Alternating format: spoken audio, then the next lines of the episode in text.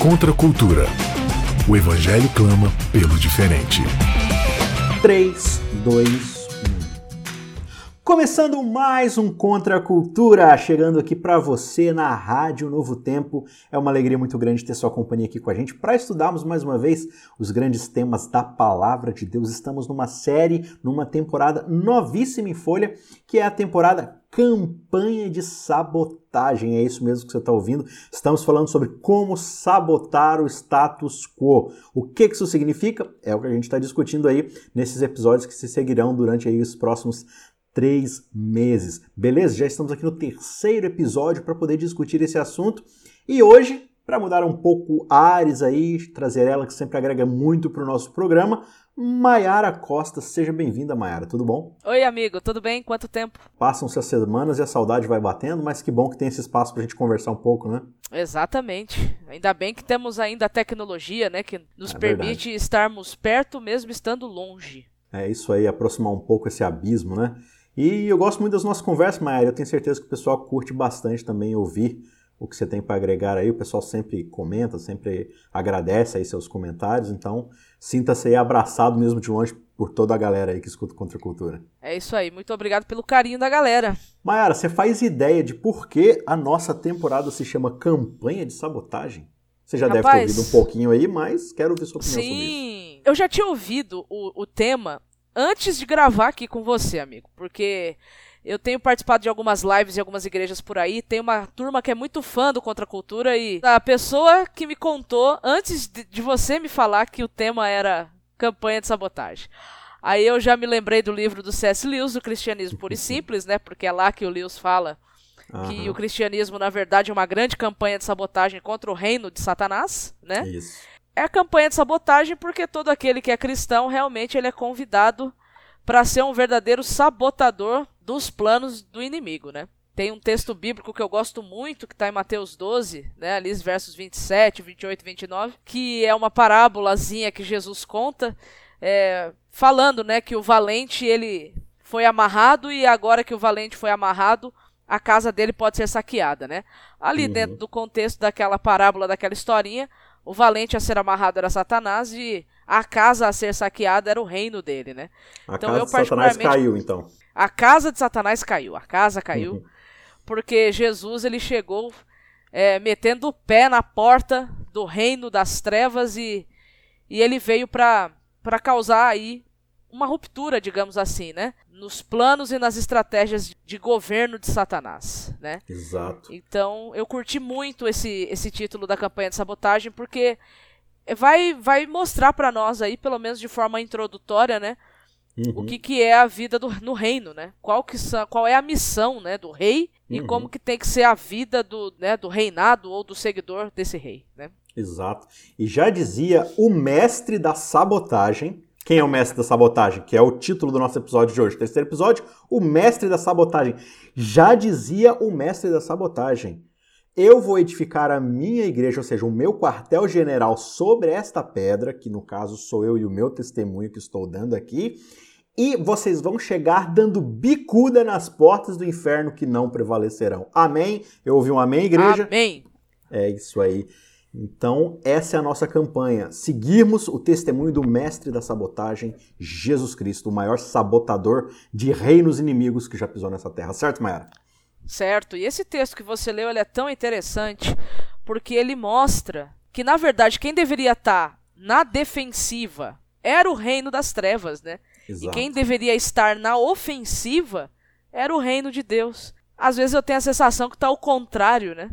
Talvez é por, por culpa nossa mesmo, né? Talvez por nossa culpa mesmo. Não porque Satanás seja tudo isso, né? Mas talvez por nossa culpa mesmo, né? Mas Jesus é. deixou claro qual era a estratégia, né? Aí, pra gente retomar um pouco o que eu conversei com o pastor Jader né, nos dois primeiros episódios, Maia, eu prometi pro pessoal que a gente ia falar um pouco sobre o contexto de testemunho lá em Apocalipse, mas pra gente Sim. retomar um pouco o fio da meada que eu quero retornar um pouquinho, e aí a gente vai dando sequência e no finalzinho a gente fala um pouquinho sobre a ideia de testemunharmos como Jesus e olharmos as pessoas dessa forma, né? Então, é, me, me, ajuda com a leitura aqui. Eu gostaria que você claro. lesse pra gente Isaías 43, dos versos 10 a 12. Vocês são as minhas testemunhas, diz o Senhor. Vocês são o meu servo a quem escolhi para que vocês saibam, creiam em mim e entendam que eu sou e que antes de mim Deus nenhum se formou, e depois de mim nenhum haverá. Eu, eu sou o Senhor e fora de mim não há salvação, ou não há salvador. E o verso 12 diz assim: Eu anunciei salvação, eu a realizei e a fiz ouvir. Deus estranho não houve entre vocês, pois vocês são as minhas testemunhas, diz o Senhor.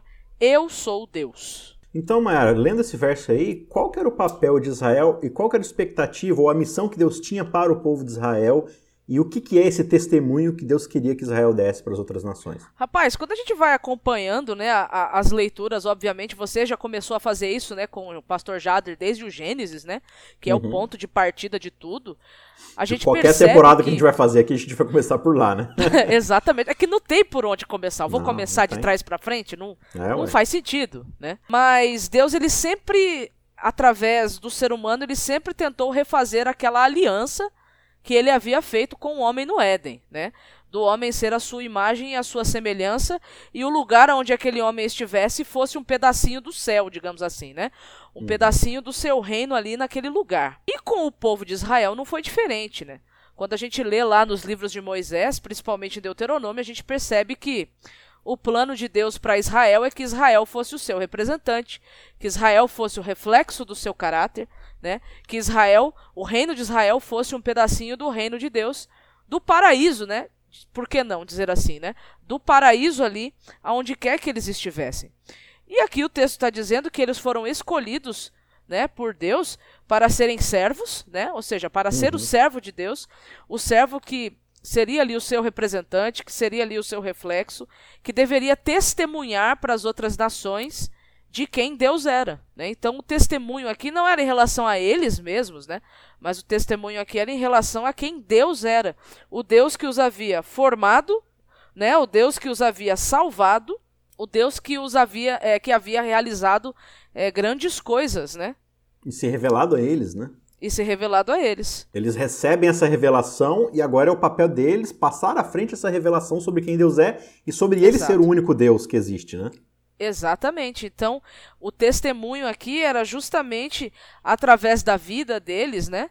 Dentro das suas rotinas ali e tudo mais, era testificar de quem Deus era. Por que, que Deus era o único Deus verdadeiro. É interessante notar que nessa época aqui, amigo, pelo menos eu nunca li nada a respeito, eu posso estar enganado. Mas uhum. eu não me lembro de nenhuma nação pagã daquela época ser ateia. Muito pelo Não. contrário. A multiplicidade de, de, de, deuses era bem grande, né? Sim. Então Deus ele, ele estava o tempo todo, através do seu escolhido ali, no caso Israel, tentando mostrar para aquelas nações que o único Deus verdadeiro que existia era ele. Só que às vezes eu tenho uma outra sensação, mas eu não vou antecipar, não. A gente vai chegar lá. Não, mas talvez o próximo questionamento que eu quero levantar aqui, talvez seja nisso que você está falando, né? O que eu queria saber de você, da sua perspectiva da leitura do Antigo Testamento, é: Israel conseguiu demonstrar para as outras nações que só existe um Deus? Ou Israel sucumbiu ao testemunho das outras nações que existem vários deuses? Miseravelmente, Israel sucumbiu. e o comentário que eu queria fazer é justamente isso. Parece que o plano que Deus tinha para Israel acabou sendo para Israel no sentido de eu vou ter que convencer vocês primeiro de que eu sou o único antes de mostrar para as outras nações que eu sou único. A sensação que dá quando a gente lê o Antigo Testamento, pelo menos a impressão que eu tenho, é que Israel também tinha essa tendência ou essa tentação de também sucumbir a outros deuses, né, de servir a outros deuses. E é importante essa ideia da idolatria dentro do Antigo Testamento e também como isso vai se revelar no Novo, né? Porque está totalmente ligado a ideia de idolatria com o testemunho que a gente dá. Porque a gente já vai retomar o que a gente discutiu lá na frente, para dizer o que é essa ideia do testemunho na Bíblia, como é que ele vai estar associado depois. Mas, justamente, qual que é o lance da idolatria? É de você ir atrás de deuses que podem dar a você aquilo que você deseja no seu coração. Né? Exato. Então, é a cobiça e o egoísmo que nos movem em direção à idolatria.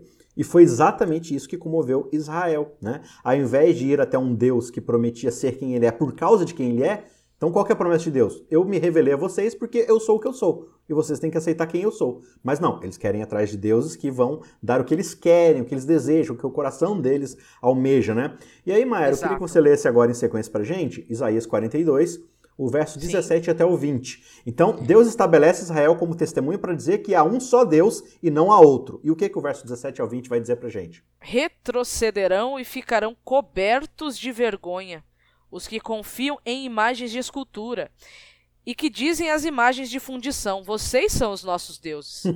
Escutem surdos e vocês cegos olhem para que possam ver. Quem é tão cego como meu servo, ou tão surdo como meu mensageiro a quem envio? Quem é tão cego como meu amigo e tão cego como o servo do Senhor? Você vê muitas coisas, mas não as observa.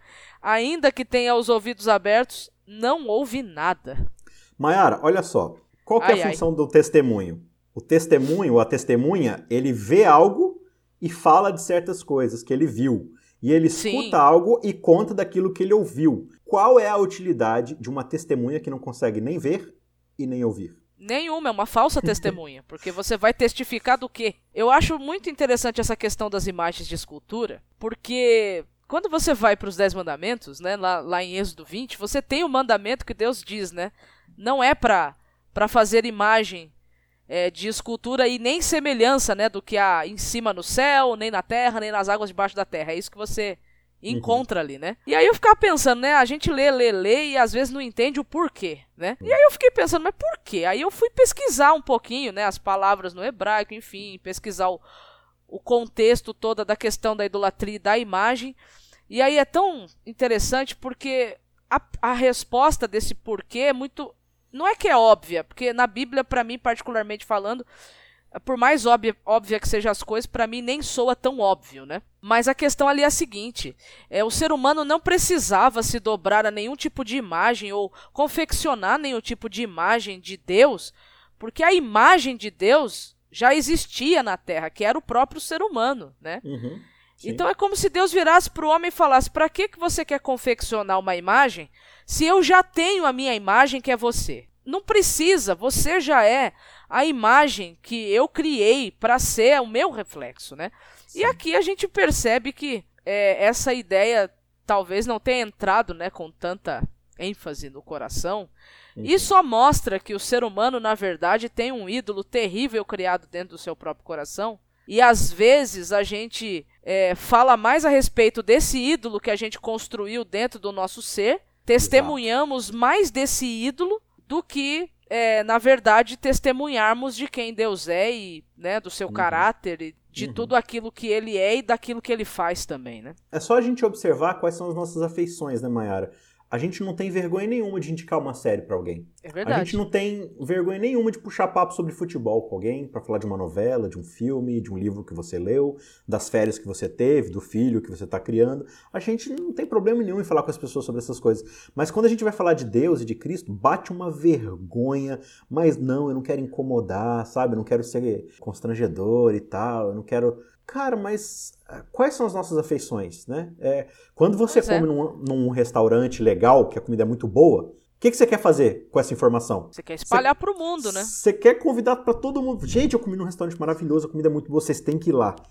Mas não sei, parece que a gente não gosta muito do, entre aspas, aqui, do produto que a gente consome na igreja, né? Aí você tocou num ponto interessante, né? É, essa questão do produto que a gente consome, às vezes, nos templos, né? E é verdade, é, parece que não não tem mais aquele, aquele brilho no olho do começo, né? Tudo fica tão mecânico, né? E tão. Ah, sim, lembrei de um, mais, uma, mais um episódio do próprio Israel mesmo. Uhum. Quando chega ali no, no Sinai, e depois que Deus dá a lei, né, e tudo mais, e depois que o povo começa a adorar o bezerro, né? Interessante esse episódio ali, né? Você começa ali no, no, no 24, depois vai vem vindo pra frente, né? Tem um momento ali da trajetória do povo que Deus vira para Moisés e fala assim: Eu não vou mais com vocês, não. Se eu não me engano, isso está no capítulo 34 de Êxodo. Eu não vou mais Exato. com vocês, não. Não vou vocês mais, são não. um povo de dura serviço. Pois é, eu falei, ó, vocês não precisam mais de mim, porque, ó, vocês estão. Na, na verdade, ele é até mais duro, né? Ele fala assim: se eu for com vocês, vou matar vocês pelo caminho. Pois é, falei, então, então pra não dar ruim, eu, eu vou ficar por aqui. Eu, eu vou cumprir minha palavra, eu vou, eu, vou, eu vou colocar vocês dentro de Canaã, vocês vão entrar, porque eu prometi, eu disse que eu ia fazer isso e vou fazer isso, mas eu não vou com vocês, não. Aí, quando você lê o, o contexto, a sensação que dá ali na leitura é a seguinte: o povo ficou tão acostumado com, a, com as teofanias, né? O que, que, são as teofanias, né? São as manifestações gloriosas, né? Visíveis da presença de Deus ali, né? Na Shekinah, na nuvem, na coluna de fogo durante a noite. O povo ficou tão acostumado com as teofanias que perdeu o senso da presença de Deus. Olha que engraçado isso. E aí Deus falou: Olha, eu, eu não vou, não. Eu vou, eu vou ficar, vocês vão sem mim. Aí Moisés, né, intercede, ora, enfim. Mas eu, eu por que, que eu puxei isso? Porque você falou dessa questão da gente, do que a gente tem se alimentado, né? Às vezes a gente tá tão acostumado já com a com a liturgia, né? Tá tão acostumado com as coisas que acontecem dentro dos templos, né? E, e com os pequenos, grandes milagres que Deus faz por nós a cada momento, porque Ele faz, né? Só o fato da gente amanhecer com vida, né? É um milagre de Deus para nossa vida. A gente esquece, né? A gente acostuma e aí perde o brilho, né? E aí uhum. tem que ficar dependendo de grandes sensações e manifestações às vezes para poder voltar a ter o coração batendo mais forte, vamos dizer assim, né? E a coisa vai até um extremo tão grande, Mayara, que Deus ele começa no meio do, do povo que é sua testemunha, que é surda e muda é, e cega, e Deus começa a enviar outras testemunhas, os profetas para levantar-se no meio do povo e falar assim: gente, lembre-se do papel de vocês, vocês estão oprimindo as pessoas, vocês estão dando testemunho oposto ao testemunho de Deus, de quem Deus é, vocês estão castigando as pessoas, escravizando as pessoas, explorando o pobre, ignorando a viúva, tal, tal, tal. E esses profetas eles vão sendo mortos, eles vão sendo castigados, perseguidos, ignorados, torturados, seja, maltratados severamente. Porque eles estão falando coisas ofensivas ao ouvido do povo, né? Onde já se viu falar Mas... que a gente tem que se importar com as pessoas? É tão interessante você mencionar os profetas, porque os profetas, no começo de Isaías, a profecia de Isaías está assim, né? Profecia contra o Egito, profecia contra a Etiópia, profecia contra a Babilônia, contra a Síria, né? Sabe aquela, aquelas mensagens que a gente às vezes vibra, né? Nossa, é dura, porque tá falando outro.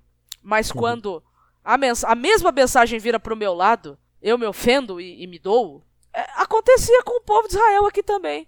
Chegou uma hora que as mensagens que eram contra as nações se viraram contra o próprio povo, por quê? Porque o povo estava semelhante às nações. No decorrer da história de Israel, eles são chamados o tempo todo como povo que está sendo liberto da escravidão, né? E Deus até estabelece um dia de festa para eles, que é a Páscoa, né? Para que eles comemorem Isso. a libertação e, e, o poder de Deus em livrá-los. E eles começam a, a, a, se esquecer do que, que Deus fez no passado por eles e a Páscoa se torna mais um dia comum na vida deles, em que eles vão fazer mal para todas as pessoas e oprimir as pessoas e praticar todo tipo de injustiça e celebrar o dia como se tivesse tudo certo, né? Ah, Deus existe por nós, Deus existe a nosso favor e tal, né? Que venha a nós o dia do Senhor, o dia da manifestação do poder de Deus. E os profetas estão dizendo, gente, vocês têm certeza que vocês querem, né, o dia do Senhor? Amós fala, né? Vocês que acham é. que o dia do Senhor vai ser um dia de luz, vai ser um dia de trevas, de choro e ranger de dentes. Por quê? Porque Deus, ele não vem para favorecer Israel. Ele vem para cuidar do oprimido e para libertar de todo o mal. E quando vocês se tornam o mal da qual o oprimido precisa ser libertado, vocês estão no caminho do Senhor. Né? Então, esses Exato. profetas eles vão sendo levantados, só que eles vão sendo mortos, eles vão sendo castigados, xingados, escorizados, né? E aí a gente chega lá em Marcos 11, por exemplo, Jesus vai contar uma parábola para os fariseus, né? Ele vai falar o seguinte, Sim. olha, porque o reino dos céus é semelhante a um homem que arrendou sua plantação de vinha né, para alguns empregados e viajou. E aí, quando chegou a hora de colher os frutos, ele envia o seu servo para poder falar: olha, vocês têm que dar agora os frutos que Deus, é, que, que, esse, né, que esse Senhor plantou, agora você tem que dar para eles a parte do lucro. Então veja, Jesus está comparando o rei de Deus com o seguinte: olha, Deus ele plantou as árvores de Israel pelo deserto para que Israel desse frutos. E agora que ele veio pedir os frutos, que, que vocês estão fazendo? Aí eles começam a bate no primeiro profeta, né? Bate no primeiro Exato. servo que vai lá recolher o, o, lucro dos frutos. Aí manda o segundo, eles espancam e deixam o cara quase morto. Aí manda o terceiro, os caras, né, praticamente terminam de matar, mas o cara ainda sobrevive. Aí o que, que ele diz? Eu vou mandar meu próprio filho, porque aí eles vão respeitar, porque aí eles vão ver o meu filho e falar assim, não, ele tá falando sério, ele quer os frutos. E aí o que, que Deus faz então na história? Vendo que todos os seus servos profetas estão morrendo por causa do testemunho que está sendo exigido deles, ou seja, aqui a gente já começa a ter um pouco da associação né, da ideia de testemunho com mártir, que é testemunha, como a gente explicou, é da palavra martus no grego, né? Então começa a se associar ali um pouco a ideia de mártire, ou seja, aquele que morre pela causa com a testemunha. Esses servos, profetas vão xingando, vão sendo xingados, mortos e tudo mais. E aí Deus manda o seu próprio filho, que é o mestre da sabotagem. Eu vou mandar Jesus, porque aí Jesus vai dar um, um testemunho muito verdadeiro de quem eu sou só que aí o que, que acontece com esse mestre da sabotagem? Ele, é ele é, morto. é, morto. E ele é morto por quê? Porque aqueles que deveriam cuidar, né? Vamos usar o exemplo da vinha que você tocou no ponto aí, né? Uhum. Aqueles que deveriam cuidar da vinha, né? Fazer com que a vinha desse fruto, né? Produzisse, né? O fruto. Eles se apossam da vinha, como se a vinha fossem deles, e aí agora qualquer ameaça que viesse, né, aparente ameaça que viesse contra, contra eles no sentido de querer tomar-lhes a vinha, que não era deles, né? Eles agiam com violência. Então, a gente repara e percebe isso acontecendo com a humanidade desde os seus primórdios, né? Como você já Sim. tocou muito bem no assunto com o pastor Jadre. E, quando a gente chega aqui no, no praticamente metade do Antigo Testamento, aqui, né? No, entrando no, na, na, parte da, da, das profecias, a gente percebe como o povo continuou seguindo naquele modus operandi, né? E isso tem tudo a ver com a, com a idolatria, né? É impressionante como é que tá uma coisa associada com a outra, porque a gente de fato serve ao Deus que é do nosso interesse, que vai nos beneficiar segundo as coisas que nós mais desejamos. E é isso que Israel faz, ele vai atrás daquele Deus, daquela divindade que mais representa os seus interesses, a sua agenda e tudo mais. E Jesus ele vem mostrar justamente o contrário, ele vai falar assim, olha, servir a esse Deus, esse Deus que é o Deus único, é ir em direção ao seu caráter, é viver aquilo que ele é, né? Então, como é que Jesus ele vive? Ele vive justamente representando o caráter do Pai. E aí, assim, o, o guia de estudos uh, do trimestre ele está falando muito sobre a questão de olhar as pessoas como Jesus olhava, né? E, e você percebe justamente isso. Os israelitas, né? O povo de Israel olhava para as pessoas oprimidas, marginalizadas e os enxergava como empecilho, né, como uma pedra no meio do caminho, tudo mais. E aí você vai vendo como é que Jesus vai tratando essas pessoas no decorrer do seu ministério. Isso vai mostrando para eles quem de fato Deus está enxergando. São aqueles em necessidade, né? Então, por exemplo, Sim. você tem lá o caso da, da mulher pega em adultério. O primeiro caso na história do mundo onde uma mulher pratica adultério sozinha, né? Não tem um homem junto com ela que também praticou adultério, né? Só ela praticou adultério sozinha. Ai, Não sei como isso é possível, né? Ai, ai. Essa história é tão absurda, tão absurda. É, não é uma parábola, tá, gente? Quando eu digo história, não é porque eu tô dizendo que é uma parábola. Eu tô dizendo que o que aconteceu foi tão absurdo que, que fica assim muito claro qual era a intenção daqueles caras, né? Não uhum. era resolver um problema de moralidade ou imoralidade. Era justamente encontrar uma situação que pudesse colocar Jesus em alguma situação de saia justa que ele pudesse ser ali é, acusado, né? Então a preocupação nem era com aquela mulher, na verdade, nem com a família, enfim, do, do, da, da, do homem que estava adulterando com ela, nada disso. A preocupação máxima ali era o ego deles mesmo, né? Uhum. A gente uhum. precisa se livrar de Jesus porque porque Jesus é um estorvo pra gente, né? Atrapalha Exato. os nossos planos, né? Em todo o ministério de Jesus, ele vai justamente demonstrando, isso fica muito claro no Evangelho de Marcos, por exemplo, onde Jesus usa essa linguagem da idolatria e dessa mensagem de Isaías 43, né? Onde ele fala ali dos, do 42, aliás, onde ele fala que suas testemunhas estão cegas, que tem olhos e não veem e tal. Então, por exemplo, quando você chega lá no comecinho, lá em Marcos 2, você vai ver a história de um homem da mão ressequida que está lá no templo, né? no, no, aliás, na sinagoga, e aí Jesus ele entra na sinagoga e ele percebe que o homem da mão ressequida está sendo ignorado por todo mundo. E aí ele chama o homem da mão ressequida e de repente todos os fariseus olham para Jesus para ver, e o texto diz, para tentar achar alguma coisa que ele estivesse fazendo para acusá-lo. Né? E, e, aí Jesus ele pega e chama o homem no centro para todo mundo poder ver e pratica a cura.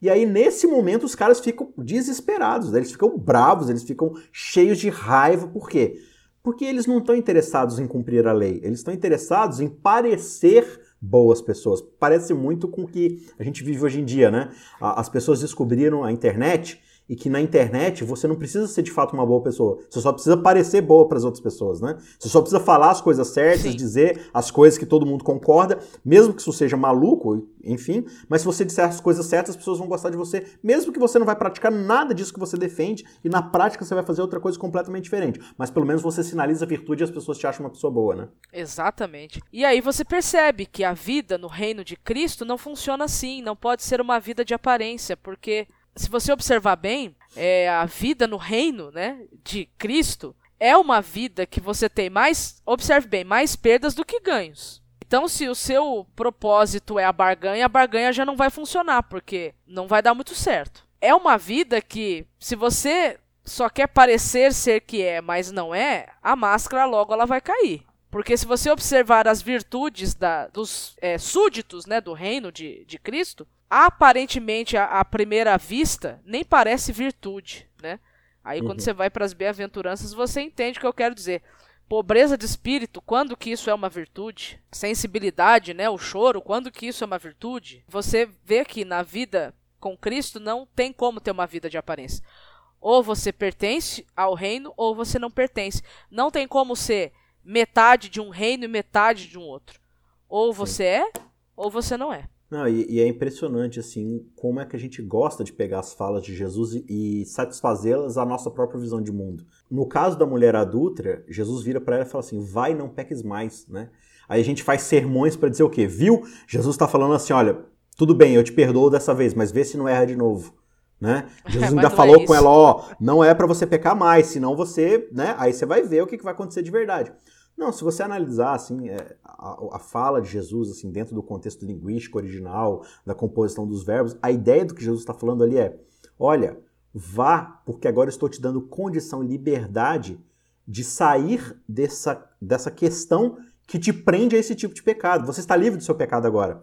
Entendeu? Eu estou te dando condições para não pecar mais no contexto ali dela, de prostituição, de tudo mais. Entendeu? Então, olha, vai, vive uma vida livre, vai, vive uma vida sem as amarras da prostituição que está te prendendo aqui. Então, Jesus ele se sacrifica à, à, luz do seu próprio status, né? do seu próprio conforto dentro do seu ministério. Ele antagoniza os caras que vão matá-lo para dar condição de que aquela mulher tenha liberdade. O quanto a gente está disposto a sacrificar o nosso status quo, a, a forma como as pessoas nos veem, para poder deixar as outras pessoas livres do pecado que as prende em vícios, em situações tão difíceis. Como é, é que a gente isso, vive é de fato o reino de Deus? Todos aqueles que são embaixadores do reino, eles são reconciliadores.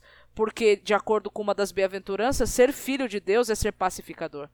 A gente gosta de pacificar ou a gente gosta, né, de trazer mais guerra, mais confusão, mais problema por onde quer que a gente passe, né? Muito bem, a gente encerra mais esse episódio e na semana que vem eu prometo de todo o meu coração que a gente finalmente vai chegar em Apocalipse e a gente vai gastar o episódio indo, lá para falar disso daí especificamente, tá bom? A gente vai dar uma paradinha maior de novo no Evangelho e de lá a gente dá o salto para o Apocalipse e conclui essa jornada narrativa e depois a gente começa a desenvolver outros temas, tá bom? Maiara, mais uma vez, obrigado e eu te encontro na semana que vem. Um abraço Tamo e até junto. lá. Tchau, tchau. Contra a cultura.